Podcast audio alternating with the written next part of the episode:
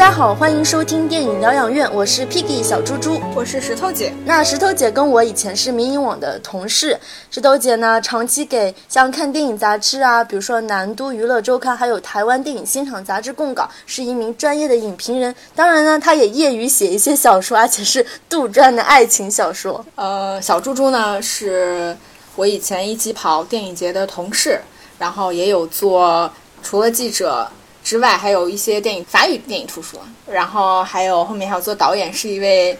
非常成功的精英人士。那我们为什么取名叫电影疗养院呢？我觉得是两个女生去聊电影，我们可能相对其他的节目来说更加的温和一点吧。那我觉得疗养院基本上就是两个女人很絮絮叨叨又慢慢悠悠的聊些跟电影相关的事情。嗯。对，除了一些院线片呀、热门片，包括呃电影市场以及我们知道的一些知识，都愿意跟大家一起分享。还会聊一些就是电影相关的一些社会现象。嗯嗯。呃，上周一起看了刘若英的电影处女作《后来的我们》嘛，然后发现近期这个前任电影特别的火，所以我们今天就想要来一起聊一聊前任系列。我们今天差不多会从三个角度，那首先会分析一下为什么前任电影这么火。其次呢，我们会简单梳理一下近几年就是中国和西方前任的电影的差别，然后最后我们会探讨一个问题，就是近市呃市场上近几年大概出现了七八部的前任电影，那你觉得是否前任电影可以成为一种独立的国产电影类型？那我们也会以后来的我们为例，细节化的聊一聊前任电影。猪猪觉得前任电影为什么会这么火呢？我首先问你一个问题，你觉得十年前你看前任电影会有感觉吗？我没有感觉，我现在也没有感觉，因为十年前我看肯定没有感，因为我根本就那时候没有前任，对，所以我有感觉说，现在电影市场的消费主力呢，恰好也是消费前任话题的主力，就是像你这样的主力，差不多吧，就是迈入三十大坎，然后就是经历了很多人就会有结婚生子的这种人生阶段的时候。包括这几年有像《中国合伙人》啊，《致青春》这些青春系列电影，还有像《匆匆那年》啊，《栀子花开》啊，包括《二十八岁未成年》啊这些电影。那这里面其实都有前任的影子嘛？哦，我觉得这个其中肯定是包含了中年危机的提前到来。呃，我们对于现状的不满啊、困惑，都可以说是会转嫁到对于前任的这种寄托跟追忆上面来说。嗯那为什么我们会有这么多前任？其实归根到底还是因为这个社会比较浮躁嘛，不断的在换。所以我觉得前任电影在一定程度上对应也消解了我们这个浮躁或者是速食爱情的社会矛盾。嗯。呃，其次除了这些社会原因之外呢，我觉得还跟抖音、快手这些短视频平台的助推有关。因为我自己是一个。重度的抖音爱好者，你我不知道你们看那个抖音里面有很多就是对前任电影系列的那种再演绎，还有就是前任三电影结尾不是有吃芒果和站在大屏幕前说我爱你的那种，对，那这些东西都是先有电影，然后再推广到那个抖音快手，最后通过抖音快手又将这些话题跟热度，嗯，得到了另外一个高潮，对对对，是这样子的。那我自己其实是比较反感这种很毒瘤性质的鸡汤，我觉得是助长了广大人民群众就是爱情消费观的一种负面影响。嗯，你是觉得说这个东西会让大家去逃避现实，或者是说以一种比较夸张的手法？去做一些什么样的事情吗？我觉得是刺。本来我活得好好的，我确实有前任也有现任。那我看这个电影之后，就刺激到我某些神经，我可能去突然给前任联系一下，怎么样？我觉得这是一种不好的现象。对我来说好还好吧。我觉得只要一个电影它表达了自己的一个价值观念，并且成功的表达，我觉得这个就还是 OK 的，可以接受的。嗯。然后是什么？你 Q 我一下呀。那石头姐，你觉得除了我们刚刚说的两个，就是？前任电影大火的原因，你觉得还有什么其他的吗？我觉得一个是说这些电影本身肯定是有当代性的，这些电影本身也是有亮点的。其实，在前任三成功之前，它的第一部和第二部票房就已经不错了，大概到一点二九亿和二点五亿这样的一个成绩。那三最后的票房应该是有突破二十亿，我觉得这个肯定是一个奇迹。但是这个电影本身其实是有。它价值观扭曲啊，有物化啊，也有肤浅的一面，但我觉得它确实成功的传达了自己的价值观念吧。还有一个就是，我觉得这些电影里面很多梗的设计是很符合这个电影的氛围的，包括《前任攻略》里面第一部，它不是有讲到二十迈是 A 罩杯，四十迈是 B 罩杯，我觉得这种设计是很好的。包括它的台词一直是在抖机灵，而且我觉得它其实是在以比较戏剧的方式去规避那些比较老套的戏剧化的情节表现。嗯，还有一个我觉得《前任大火》原因可能也是在于前整个全球电影市场的不景气嘛。嗯，那从商业电影市场来说，大众对于传统的大片正处于一种审美疲劳的阶段，那他期待看到各种类型片的可能性。嗯。除了这几年这些中国的前任电影，你有没有关注一些国外的前任电影呢？呃，我我自己觉得肯定是《爱乐之城》，然后包括和萨默的《五百天》，对，还有香港的《前度》，这个是我们都有看过的一个电影。嗯，基本上前任的第三，整个三部吧，还有一些就是《爱在日落黄昏时》。这个第二部，我觉得它其实也是一个前任电影了，包括会涉及到一些前任题材的《厘米的猜想》啊，《单身男女二》啊，《如果爱》啊，这些都是。那其实猪猪，你你你作为一个在有过嗯海外生活和留学背景的人，你认为中外电影有什么差别呢？首先，我觉得最差对我来说差别最大的应该是一个价值观导向的差异。比如说像《拉拉烂的》，它是我去年最喜欢的电影，它对我来说是最当下的电影。它没有狗血，也没有京剧，然后那种爱情和梦想的交融是更符合我个人或者是一大批我们叫 dreamer 的审美。那对我来说，《拉拉烂的》是更梦幻的，但是中国的前任系列是更素食的。但是这恰好跟我们的文化差异是反过来，因为实际上美国呀、西方啊，他们的爱情观实际上是更素食的，而中国其实大多数人还是比较传统的。但恰好我又发现一个比较比较新奇的事情，就是因为我也是一个美剧重度爱好者，你像很多美剧，比如说像《无耻之徒》啊，呃，什么《情妇》系列，它里面呈现的价值观。应该说是非常扭曲的，因为很多是乱交呀。但是无论这些乱交的背后，抽丝剥茧之后，我觉得他的整个价值观还是积极向上。他对生活、对爱情和友情都是保有非常美好的期待的。嗯，因为其实美国电影在大荧幕上面，他们相对来说对于呃性这个东西是比较保守的。那你那你觉得为什么会有这种差异呢？为什么我看完中国的前任系列之后，我会觉得很凄凉？我我会觉得现实真的很残酷。我觉得这个是因为。美国，我觉得他们是有所谓中产阶级这个东西的。那这个东西意味着他们其实是有中产阶属于中产阶级的集体文化跟价值观。那无论他们是处在什么样的状态里面，他们其实是相信他们的价值观跟这个文化的。但因为我们没有这个东西，那当你整个情感性的东西过去之后，你是会觉得很空虚的。嗯嗯嗯。除此以外吧，我我接到你这个，我也是想到。其实，在我们这个国产的前任电影里面，其实我们是会很放大物质这个元素在男女之间的这个作用，而且我们其实是很喜欢表达爱情的生不逢生不逢时的这种感觉。但是，其实外国片我觉得就还好，它不会有这种部分。还有一个，我觉得是类型元素的运用。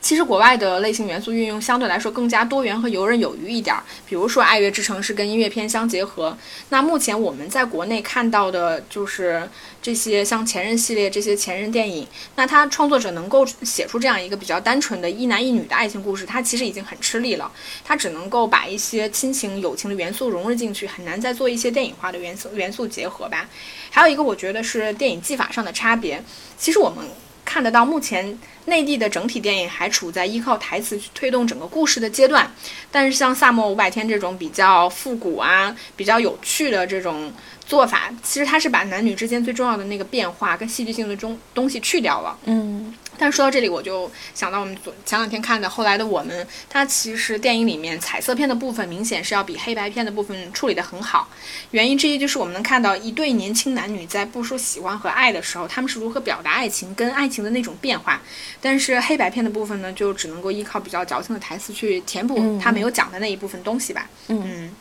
所以这也是我为什么我喜欢《拉拉烂》的，因为我觉得美国是可以拍出更当下的电影。但是中国在处于更当下的状态，后来的我们是比较难的，就像你刚刚说的。嗯，那就我们前面聊到这些国产的前任电影，你自己有特别喜欢的吗？我觉得应该是《前任一》吧，就《前任攻略》那一部，嗯，因为它本身是对那个香港电影前度的，我算是一个 copy 和模仿吧。它已经做了一个相对比较完整的大陆化的处理，嗯，所以我觉得是比较 OK 的。那你为什么会觉得《前度》这个片子是处理的不错的呢？首先，我觉得《前度》是有点开天辟地的效果，它是第一次以阿娇这个女性角色，呃，为中心吧，为中心，对，去剖析她多个前任的感情故事，这个是比较特别的。因为之后《前任攻略》其实是模仿它这个模式嘛，嗯，也是用闪回来呈现男女双方的前任的故事，嗯。所以它的这个处理，呃，电影的处理手法跟我们真实处在那个场景下的，呃，时间状态是很像的。它是一个线性的，但是你过去的回忆是突然以闪回的方式插进了你当下的那个时间线里面。呃，另外一个原因就是，我觉得尤其在开头的时候，就是阿娇在面对现男友的时候，她又去拷问她的前任，这跟她跟陈伟霆谈恋爱的时候是类似的场景。就是我们在谈恋爱的时候，其实都会遇到。相似的场景，相似的场景，那这个处理其实是很很细微，并且很现实的，也是我比较喜欢的地方。所以你认为这个前度它其实还是比较真实的，比较细腻的抓住了呃一个人在有前任的时候的一些感情状态和心理变化，是吗？对，它是不可避免的会产生不同段感情的比较。嗯。其实现实生活中我们也会有类似的场景，那就是一种空间的重叠。因为在现实现地，我们往往会想到彼时彼地，那我们在这个时候心里会下一个情感的判断，才会有考才会有考量。那啊，我觉得肯定还有一个明显的差异是，就是中外在爱情观这一上面的差异。那这部分我不太了解，猪猪就跟我们讲一讲。我自己觉得，就是西方式的爱情观。更强调的是独立和尊重，但是中式的爱情观，我觉得更多的是依赖和扶持吧。嗯，有道理。那讲了就是这么多中外的前任电影，那你觉得前任电影是不是能成为一种独立的国产电影类型？我觉得这个问题肯定我们要先来说一下什么是类型电影吧。其实这个这个概念是诞生在三十年代的经典好莱坞时代的美国。其实所谓一种类型，这个就意味着这个东西它是有一套规则在的，那它也经过了一定的试验。你按照这个规则出来的东西呢，它是有一定的质量保障的。呃，喜剧片呀、西部片啊、犯罪片、恐怖片、歌舞片，都算是比较成熟的类型电影。对，那我们再来说一下什么是前任电影。嗯，那我自己认为前任电影，首先它肯定是一个爱情故事，它也是一个类型类型片。如果说是属于呃，甚至说是属于比较当下的题材吧，嗯，跟以呃是以跟前任的感情作为主线来探讨爱情中男女不同的状态和心理，那他最后的结局一定是分手。同时，这对男女在爱情中其实是有所成长的。嗯，那如果我套用就是类型电影的模式。前任电影一般都有公式化的情节，比如说他往往会追忆跟前任的种种，那会用闪回的形式来呈现，然后一定会有细节描写，尤其是把所有这些情感的部分都会建构在器物物之上，对，比如说会有一些定情信物啊，就像在前度当中，阿娇跟陈伟霆的那个定情的耳钉，对，还会有一些类似于项链，或者是情侣之间一些特定的话语和动作，嗯。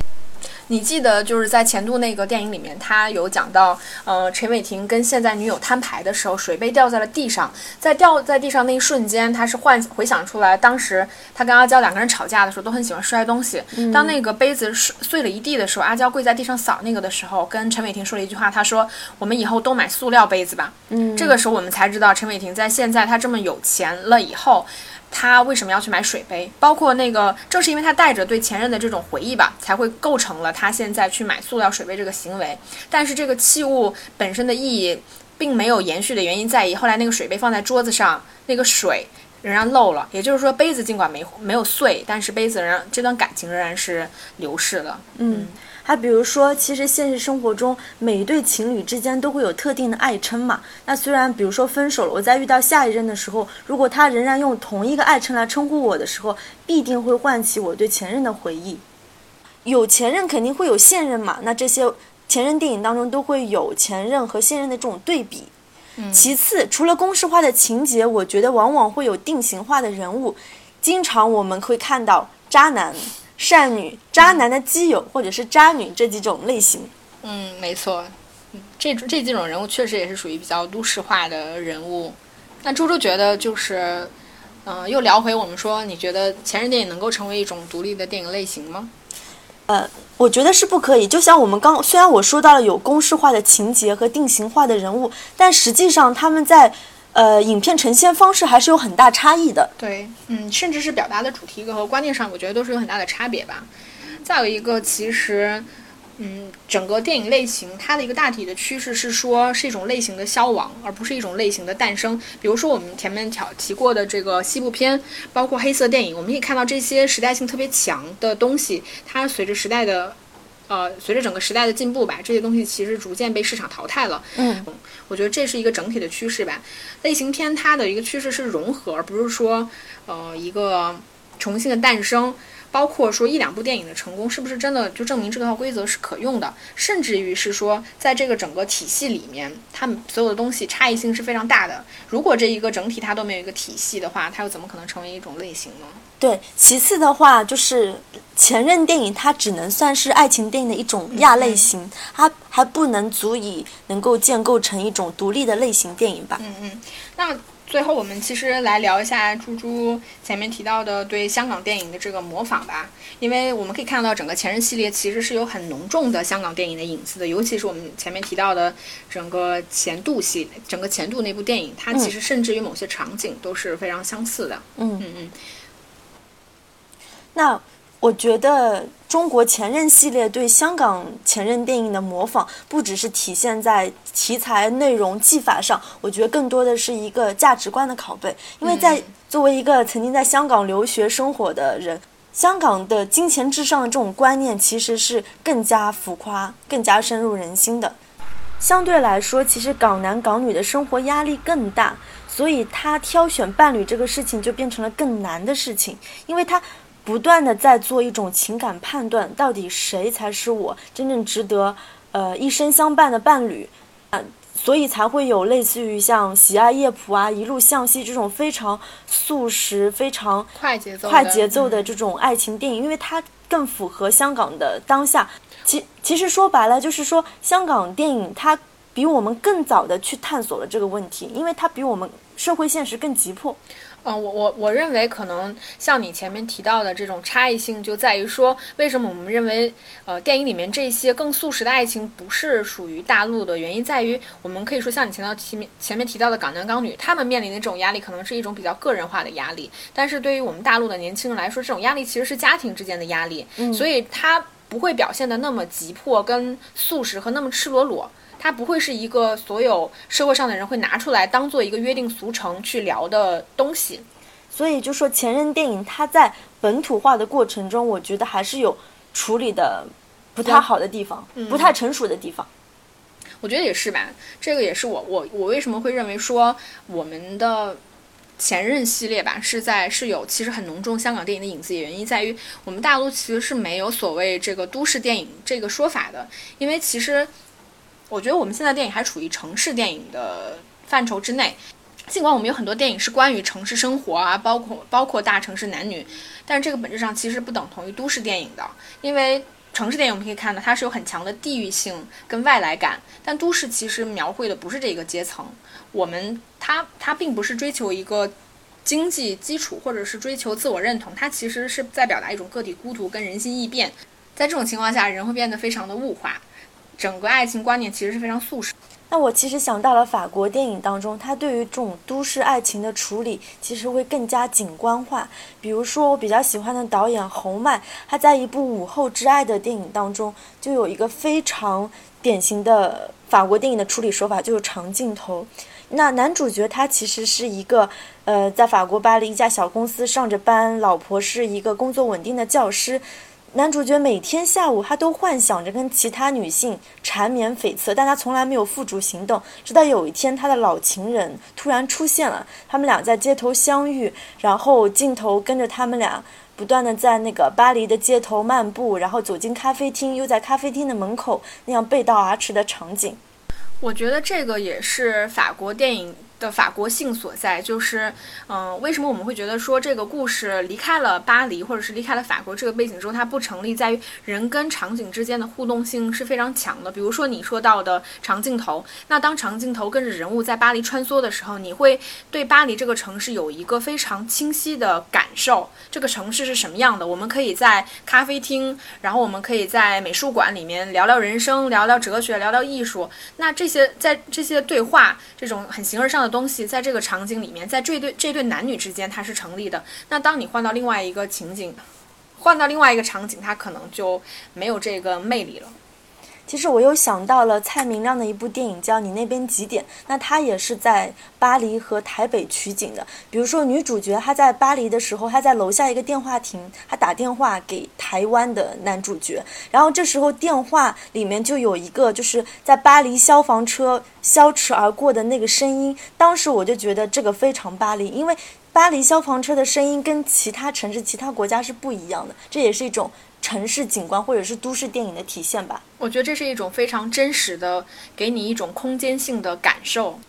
那聊完了这么多都市电影和城市电影，我们还回到这个前任电影来说，我个人是不看好它作为一种独立的类型存在的，因为从它探索的情感关系，包括男女状态来说，我觉得都已经快穷尽了。我觉得从电影类型来说吧，就是任何一种单一的单一的电影类型，就是哪怕前任电影是属于爱情呃这个爱情片的范畴之内，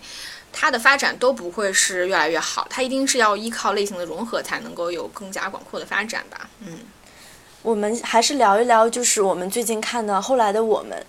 嗯，比较细节细节化的聊一聊这部电影，包括它的电影性和真实性之间的一个对比吧。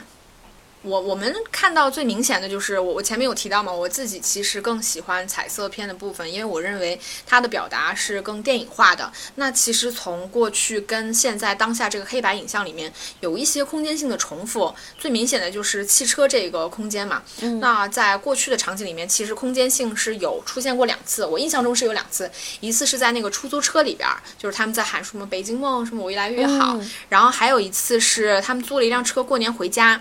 然后。然后。在当下的电影空间里面，是他们被困，被大雪困住了，要开车回北京过年。然后两个男女主人公在在车里面互聊，就是这个感情这些年的变化。那通过这个相同性的空间的对比，我们会发现，其实在过去的那个空间里面，那个感情是更充沛的。嗯，就是无论是我畅想未来，还是我们会有一个情感的冲撞，这种东西它本身是很充沛，能够填满这个空间。哪怕它的摄影角度本来是很单一的，全部都是从前面去拍这个东西，但是在现现实性的部分的时候，其实他们只有很干瘪的台词去呃填充这个空间吧，就是其实并没有任何能够感染到观众的东西。我觉得这种也是比较粗浅和简单的做法。嗯，那其实总结一下，就是说过去的处理它更加影像化，但是当下的处理它真的是靠矫情的台词在支撑这种情绪。那其实，在现实生活中，当我们在遇到前任的时候，我觉得对话应该是更趋于琐碎和生活化的，而不应该是那么呃，中间台词怎么说来着？呃呃，如果我们都没有来北京，什么如果没有如果，什么后来的我们会不会不一样？这种台词，那其实这也陷入了一种就是叫刻板印象嘛。那整部电影是不是一定离开了前任之后，我就？不不会那么爱现任，或者现任一定是非常世俗的，所以我才会对前任那么念念不忘。包括男主老婆也是非常世俗的人，一定要让孩子上什么什么学校。对，我觉得这个处理是让人很不舒服的一点，就是我觉得电影某种程度上是在美化，就是为了井柏然这个角色他的呃行为合理性，让观众更接受。其实他是一个已婚差一点点跟前任出轨有出轨行为的男人，其实这个行为本身是。